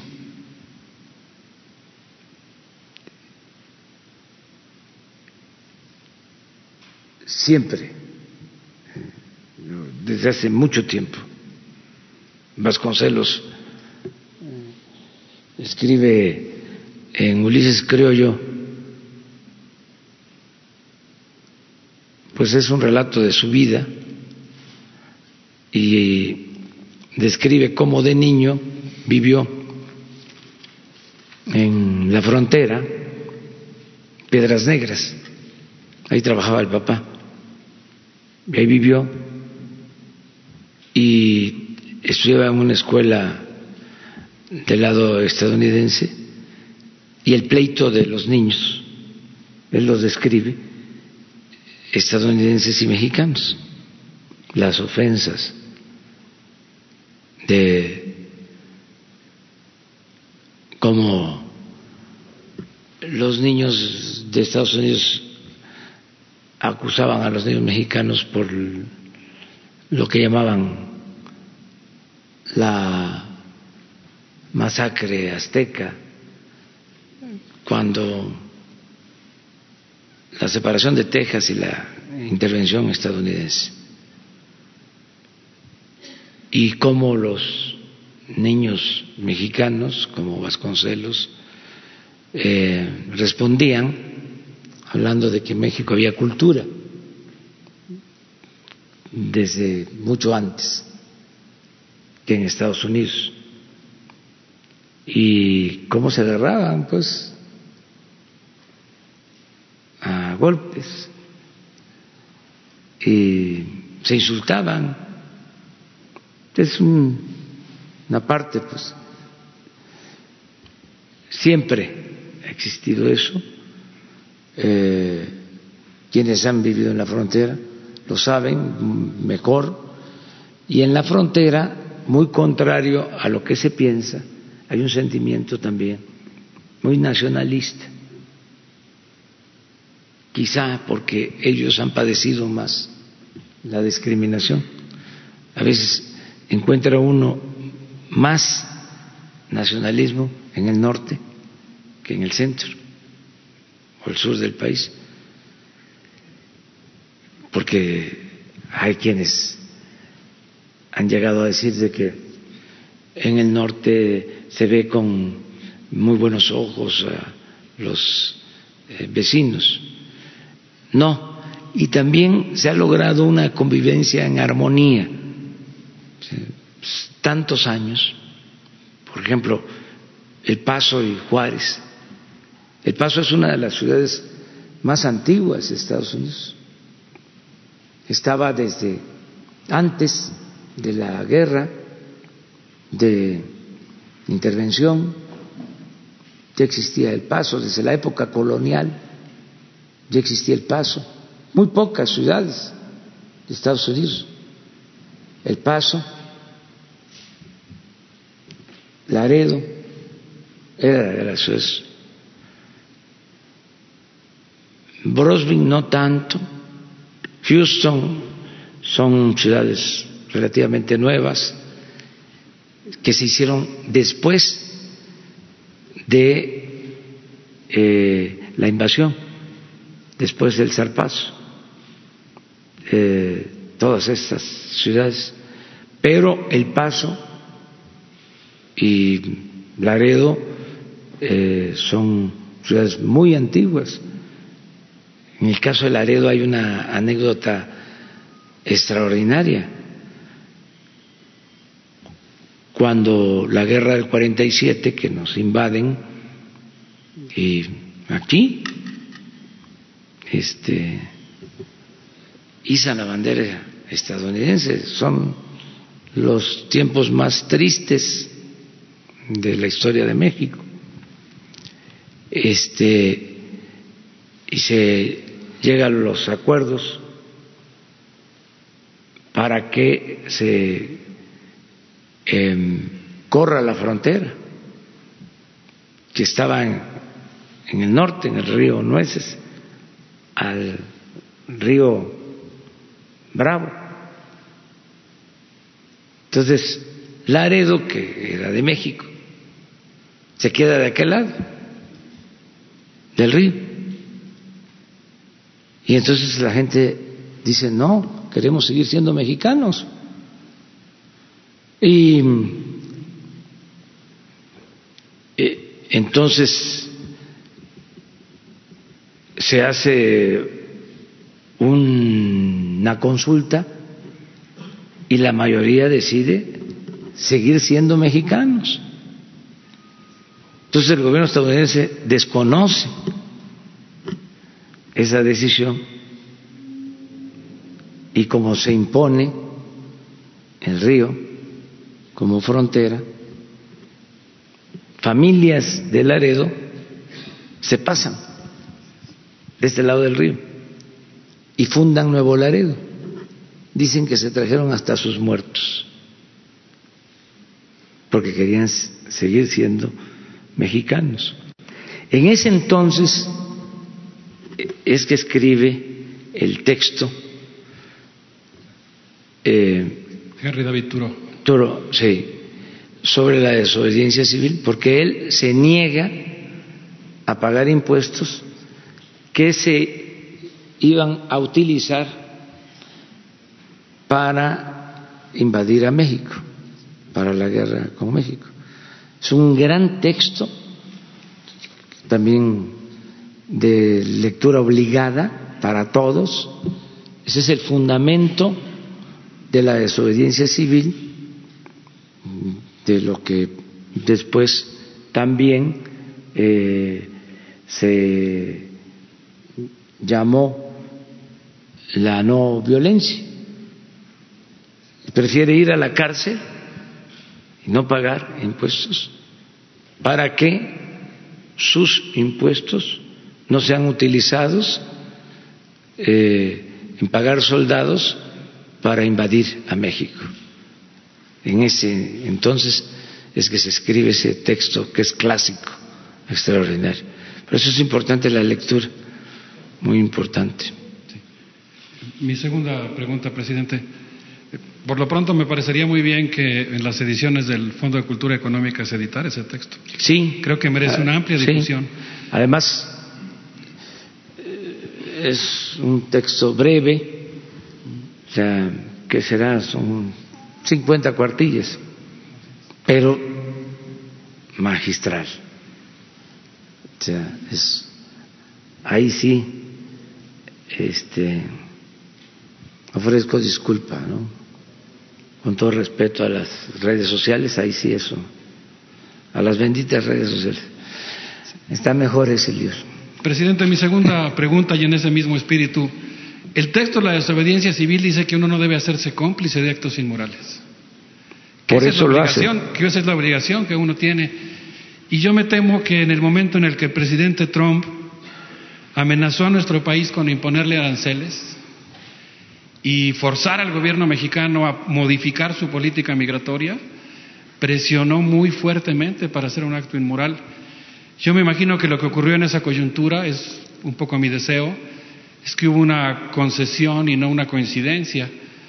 Pero pues la pregunta que yo me hago es, ¿qué está pensando el gobierno de la República para evitar que se repitan esas condiciones de vulnerabilidad? Desde mi punto de vista, el Tratado de Libre Comercio ha propiciado la dependencia de nuestro país. Y si queremos tener mayor margen de soberanía y libertad, no en lo inmediato, pero sí en el mediano y en el largo plazo tenemos que quitarnos esa camisa de fuerza del Tratado de Libre Comercio. Pienso que un gobierno progresista tiene la obligación de replantearse ese tratado. Quería preguntarle su opinión al respecto. Yo creo que es importante mantener nuestra independencia, nuestra soberanía, y para eso tenemos que pensar en ser autosuficientes, no depender de el extranjero o no depender tanto del extranjero, porque también vivimos en un mundo globalizado. No podemos convertirnos en una isla. Sin embargo, eh, sí se pasó de un extremo a otro, de una economía completamente cerrada a una economía abierta y nos eh, volvimos dependientes. Compramos maíz, frijol, arroz, trigo, leche, carne de res, carne de cerdo, gasolinas. Eso que hicieron con el petróleo fue una barbaridad. Yo estoy esperando, la verdad, todavía las disculpas de intelectuales, de em, expertos, de comunicadores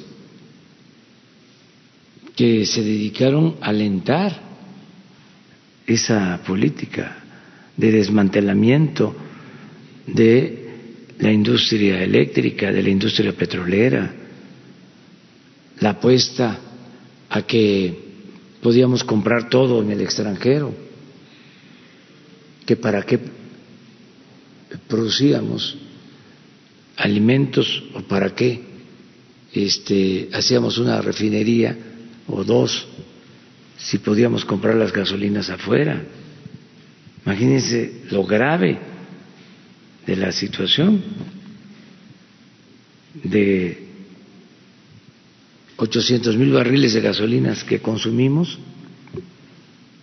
solo se produce un poco más de 200 mil. Encontramos las refinerías produciendo el 30% de su capacidad, al 30% de su capacidad. Estamos ya en el 38%, pero de todas maneras estamos comprando alrededor de 500 mil barriles diarios de gasolinas, una dependencia completa. Entonces, pues hay que pensar en ser autosuficientes. Y eh, también en actuar con prudencia, pero al mismo tiempo eh, con firmeza, defendiendo nuestra soberanía. Nosotros no vamos nunca a convertirnos o nunca vamos a aceptar eh, ser colonia o protectorado de ningún gobierno extranjero. México es un país libre, un país independiente. En este asunto de los aranceles eh, se logró, y creo que fue conveniente, un acuerdo y no sacrificamos principios. Si no se hubiese llegado a ese acuerdo, este, nosotros íbamos a responder. Eh, igual, pero sabíamos que eso no era conveniente ni para Estados Unidos ni para México. Afortunadamente eh, se logró un entendimiento político y salieron las cosas. Están saliendo las cosas bien en la relación con Estados Unidos. Y tenemos nada más que andar con cuidado porque allá hay elecciones y este pues eh, hay partidos y posturas políticas. Entonces es sabio también el apegarnos a principios de política exterior, de no intervención y de autodeterminación de los pueblos. Pero eh, sí es una relación que debemos de cuidar mucho, hasta por razones de geopolítica, porque si se tratara de Brasil o de España o de cualquier otro país, pues este sería distinto. Nosotros tenemos una vecindad de 3.180 kilómetros con Estados Unidos. Entonces, lo que queremos es eh, exaltar más que nada la relación de amistad y de lazos eh, culturales, hay algo que es muy importante. Ya son 36 millones de mexicanos que viven y trabajan en Estados Unidos. 36 millones. Es una comunidad muy grande. Eh, más del 10% de la población de Estados Unidos. Entonces, y la cultura mexicana no desaparece, es muy fuerte. Cuando hablo de 36 millones, estoy hablando de eh, quienes son hijos de mexicanos y de los que nacieron en México, pero los hijos de mexicanos, los estadounidenses, que son hijos de mexicanos, siguen manteniendo la cultura de sus padres, de sus abuelos. Entonces, tenemos que mantener esa relación, cuidar mucho esa relación.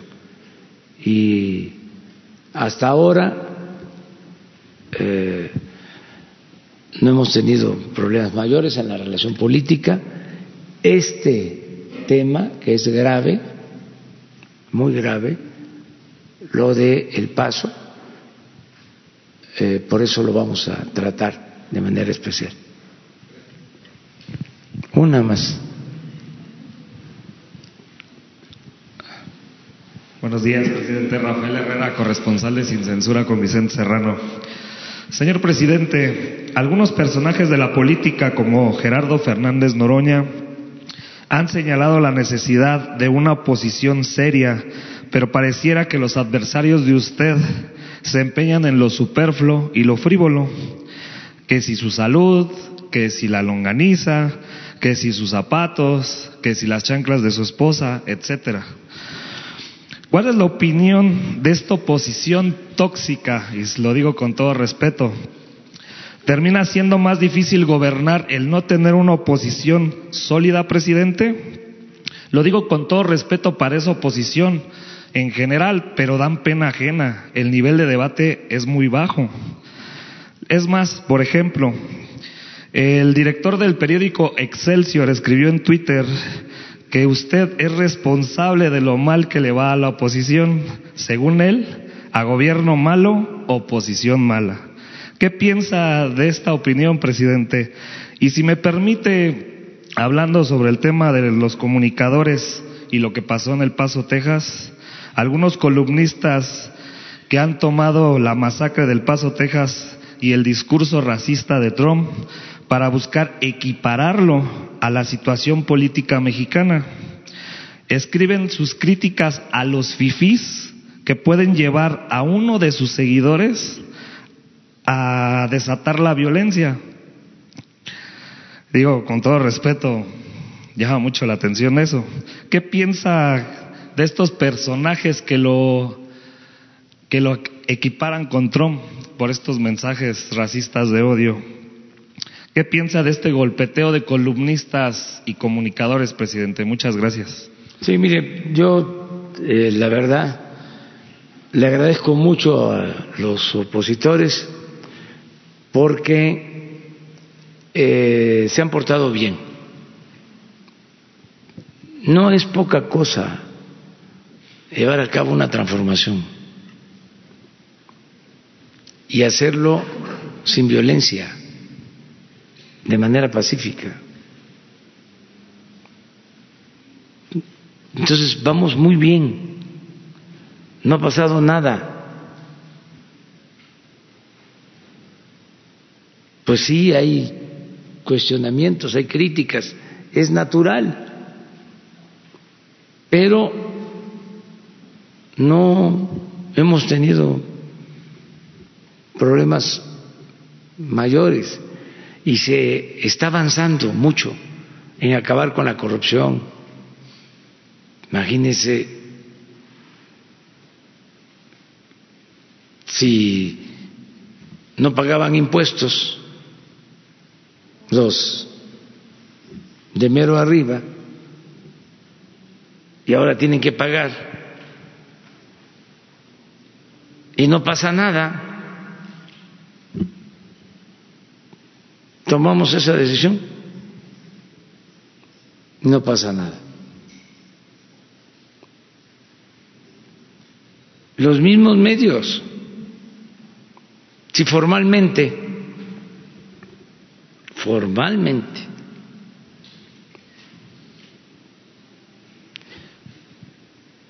Se entregaron el año pasado 10 mil millones para publicidad y ahora van a ser cuatro y no pasa nada.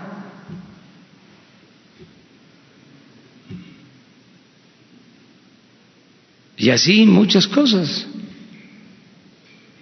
pues este, los contratos, las compras, todo esto que se está este, arreglando, se está haciendo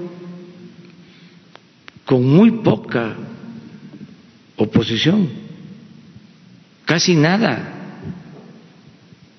Por eso es muy importante lo de las redes las benditas redes sociales, aunque inventen cosas y demás, se aclara, no hay problema,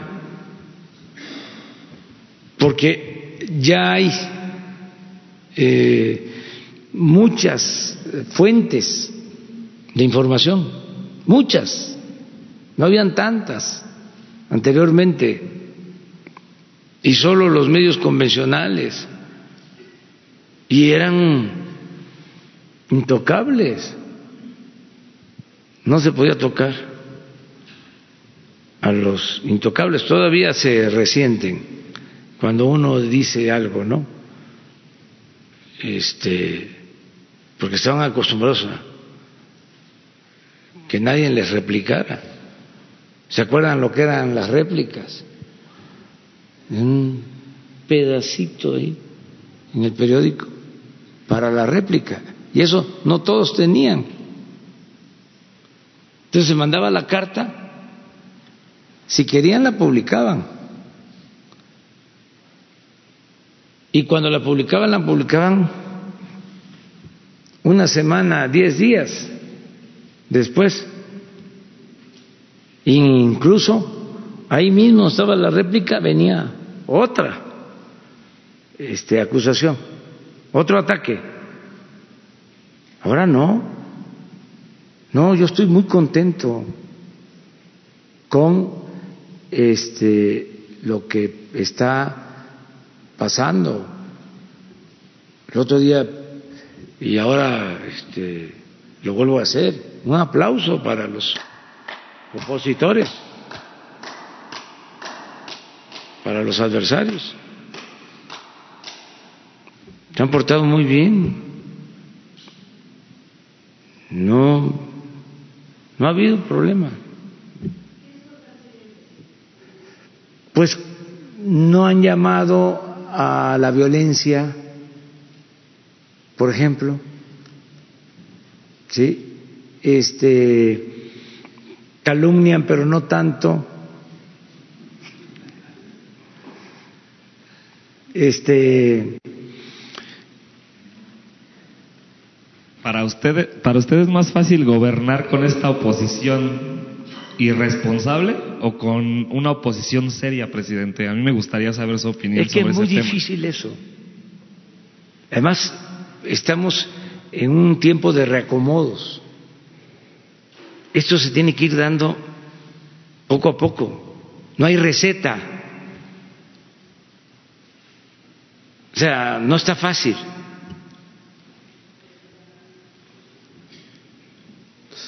Porque estamos en el terreno de lo inédito. ¿Cómo, era antes? Pues desde mm, los tiempos mm, de mayor control en los medios era el boletín.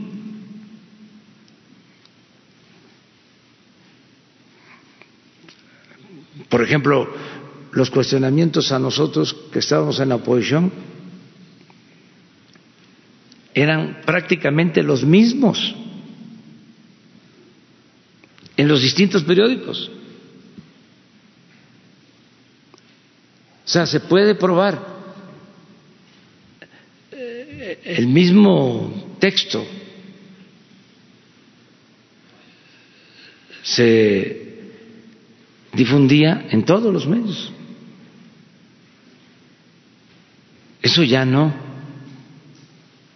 este, existe, ya es distinto.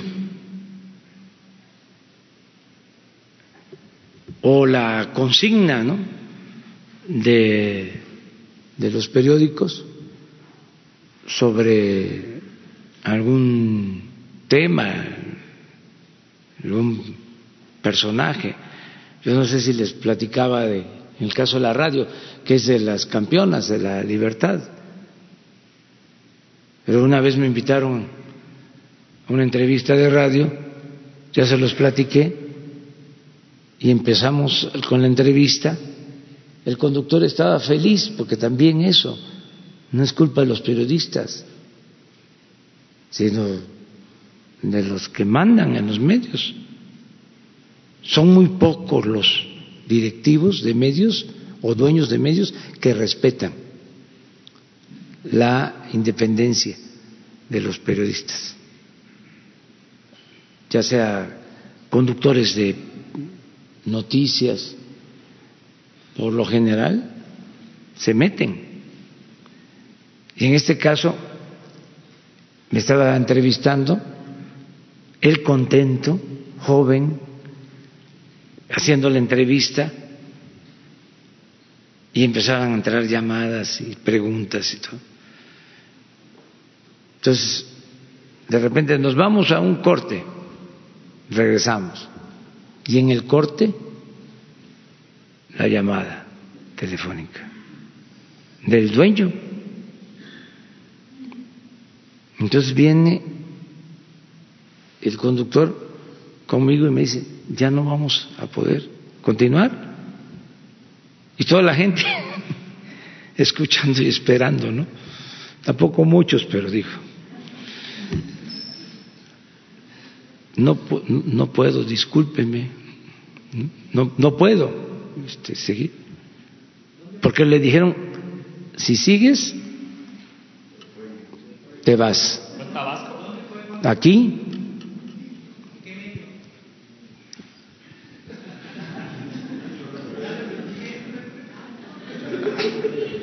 hagan la investigación. En aquellos tiempos, lo voy a decir, ya no es igual, ¿eh? No es igual. Es un sistema de radio del Sol de México. Pero no, no solo eso. Aquí nos podemos pasar, nos podríamos pasar eh, hablando sobre ese tema durante mucho tiempo. Entonces, imagínense ahora, no es nada, aplauso, nada, que la longaniza y que este, los zapatos, no, no pasa nada. que vamos a cerrar las escuelas privadas. No, nada, nada, nada, nada, nada, nada, absolutamente. Ahora es eh, distinto. Hay una actitud muy respetuosa, diferente. Hay quienes. Ahora, cuando lo de la longaniza, este,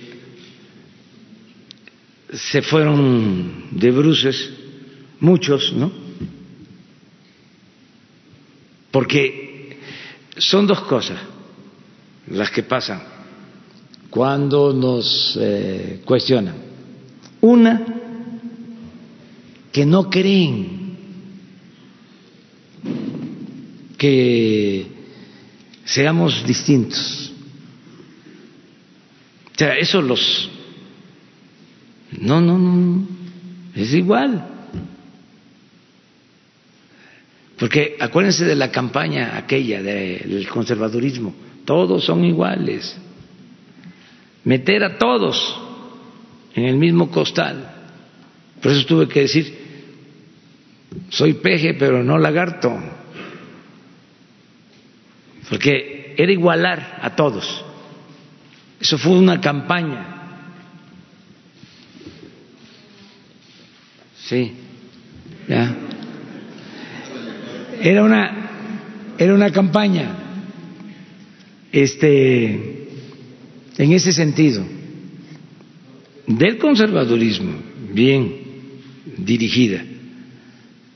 Eh, ese es un asunto, ¿no? Es decir, es igual, son iguales. No, no somos iguales. Es eso. Y lo otro es la carga ideológica. Entonces, el coraje. Entonces, eso obnubila